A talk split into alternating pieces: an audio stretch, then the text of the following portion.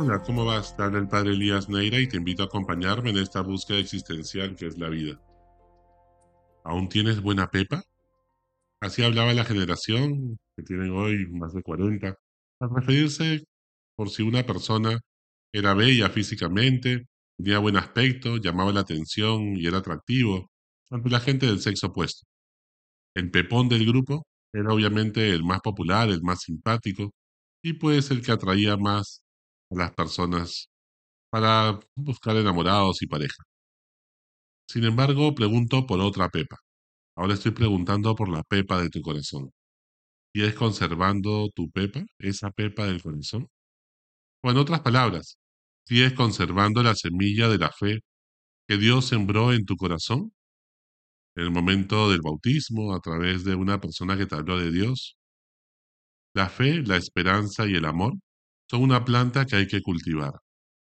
¿Cómo está esa semilla pequeñita de fe que Jesús puso en el fondo de tu corazón, quizá la más pequeña de todas las semillas, el más pequeño de todos los aprendizajes y experiencias de la vida, pero que sin embargo poco a poco se convierte en el árbol más robusto? Pues la fe es como la raíz de la planta. Muchos de nosotros cuando hemos sido pequeños hemos sembrado nuestro frijolito en un vaso de plástico con un poco de algodón húmedo y entonces ese frijolito pues comienza rápidamente a germinar. Y cuando comienza a germinar, pues echa raíces. Y la raíz cuando más robusta es, cuando mejor está la raíz, pues entonces comienza a llevar los nutrientes de la tierra, ¿no? Los comienza a llevar por el tallo y las hojas. Esa raíz es la esperanza, es la fe. El tallo y las hojas son la esperanza. Por eso son verdes. Verde es el color de la esperanza en las cuales en una nueva primavera todo vuelve a germinar.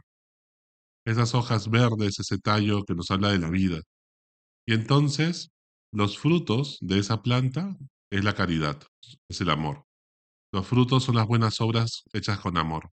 Y por eso el apóstol Santiago nos dice que muéstrame tu fe sin obras y yo por mis obras te mostraré mi fe. Porque la fe no se ve, está debajo de la tierra como toda raíz, pero se puede ver su calidad a través de los frutos de amor la planta da. Y entonces hay que cultivar esta planta, saberla abonar, saber podar, saber estar con ella, pendiente día y noche, para que se pueda volver un árbol frondoso, que pueda dar sombra a mucha gente en los momentos en, los cuales arrecia el sol, o de repente en los momentos de tempestad y de lluvia, poder protegerse y guarecerse debajo de este árbol.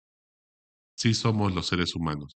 Ojalá que seamos estos grandes árboles, como el chihuahuaco, estos árboles abuelos de la Amazonía, que a su sombra pues viven muchísimos animales y también otras plantas que se enriquecen de sus nutrientes. La pedagogía de Dios siempre habla a través de las cosas sencillas y simples de la vida, como una semilla pequeñita de fe. La pedagogía de Dios pues siempre es hablarnos a través de las cosas cotidianas, ¿no?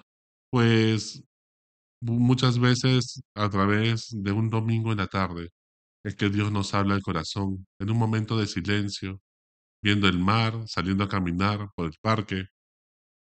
De repente un momento a solas, un momento de silencio mientras que nos duchamos.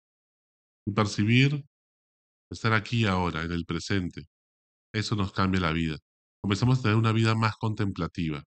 Y esto no es de monjes benedictinos solamente o, religiosas trapenses metidas con un voto de silencio en sus propios monasterios. También.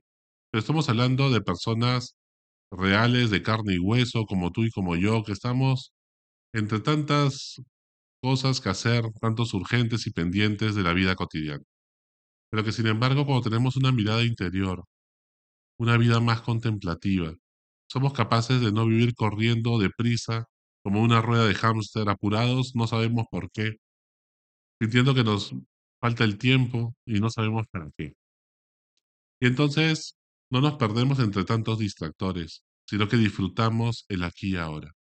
Y entonces somos capaces de, de respirar y disfrutar del aire, disfrutar de una ducha tibia, disfrutar de lavar la taza de agua, la taza de café que tomamos, de repente disfrutar un vaso con agua, de repente disfrutar una caminata por el parque, disfrutar de nuestra mascota, disfrutar de la sonrisa de nuestros hijos. Y eso te cambia la vida. Cuando vivimos desde la fe, la esperanza y el amor, aquí ahora, entonces esa mirada más contemplativa hace que seamos más sabios, corramos menos deprisa, pero seamos más productivos.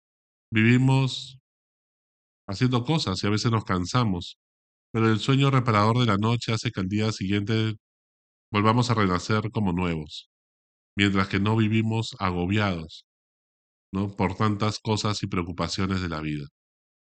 Dios es el que nos ha sembrado esa pequeña semilla. Esa semilla es la palabra de Dios, es la fe en Jesús, quien es la palabra hecha hombre.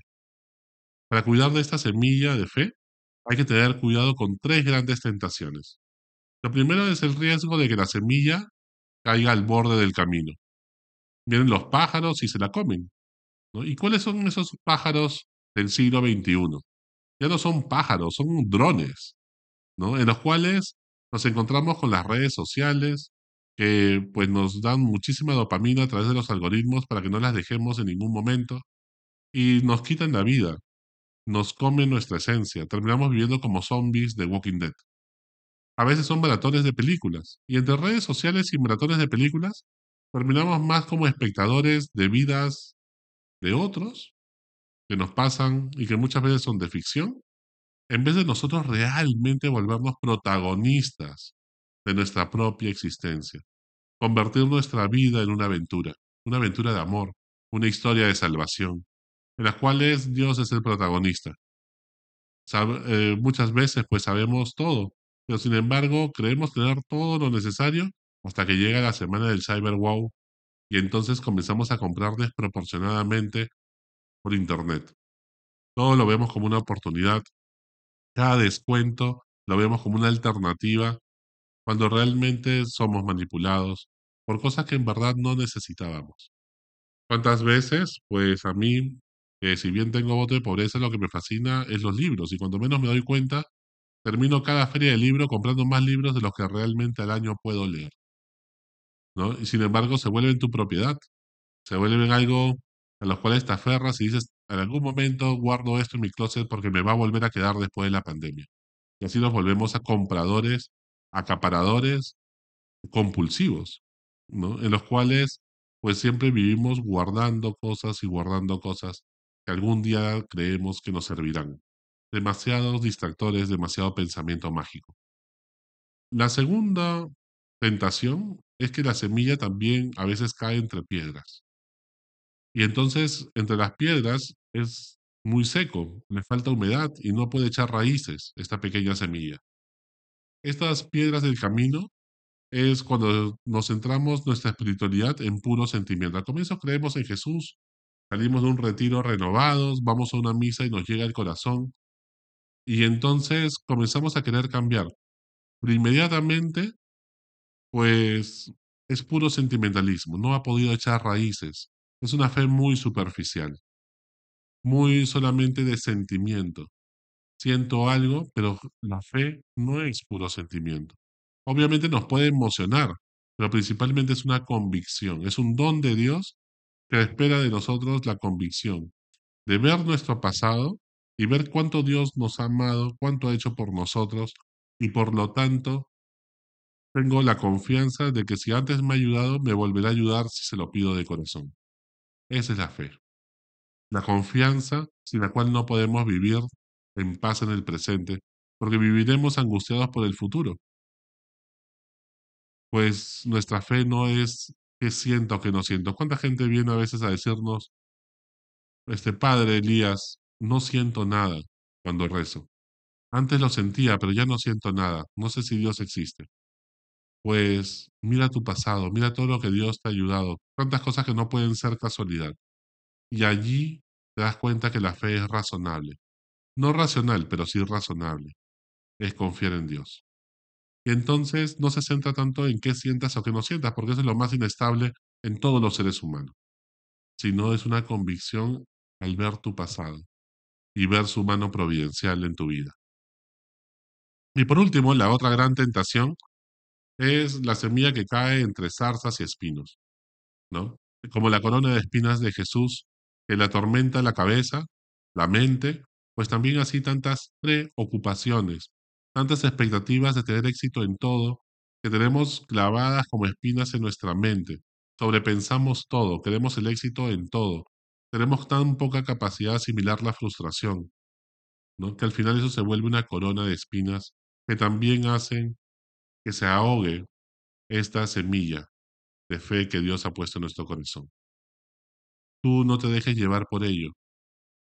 La felicidad no se trata de cumplir metas, no se trata de que todo te salga bien. La felicidad no consiste en tener éxito. La felicidad es mucho más que eso. La felicidad tiene que ver con encontrar un propósito trascendente y amar y ser amados por las personas más cercanas a ti, teniendo relaciones profundas y no solamente superficiales. Y entonces serás mucho más feliz. Y para eso te ayuda a vivir aquí ahora, sin preocupaciones ni coronas de espinas. Viviendo aquí ahora significa tener una vida más contemplativa, más interior. Vivir las cosas desde el interior para acoger a todos, para escuchar con los cinco sentidos, para tener esa escucha activa que hace que acojamos a cada persona como nuestro hermano, nuestra hermana, y no solamente pensando en qué tengo que hacer, para qué me puede servir esta persona, cómo la utilizo para mis propias metas. No se trata de eso. Hay que humanizarnos en vez de solamente actuar automatizadamente. Hasta la próxima. Sigue buscando que Él te encontrará.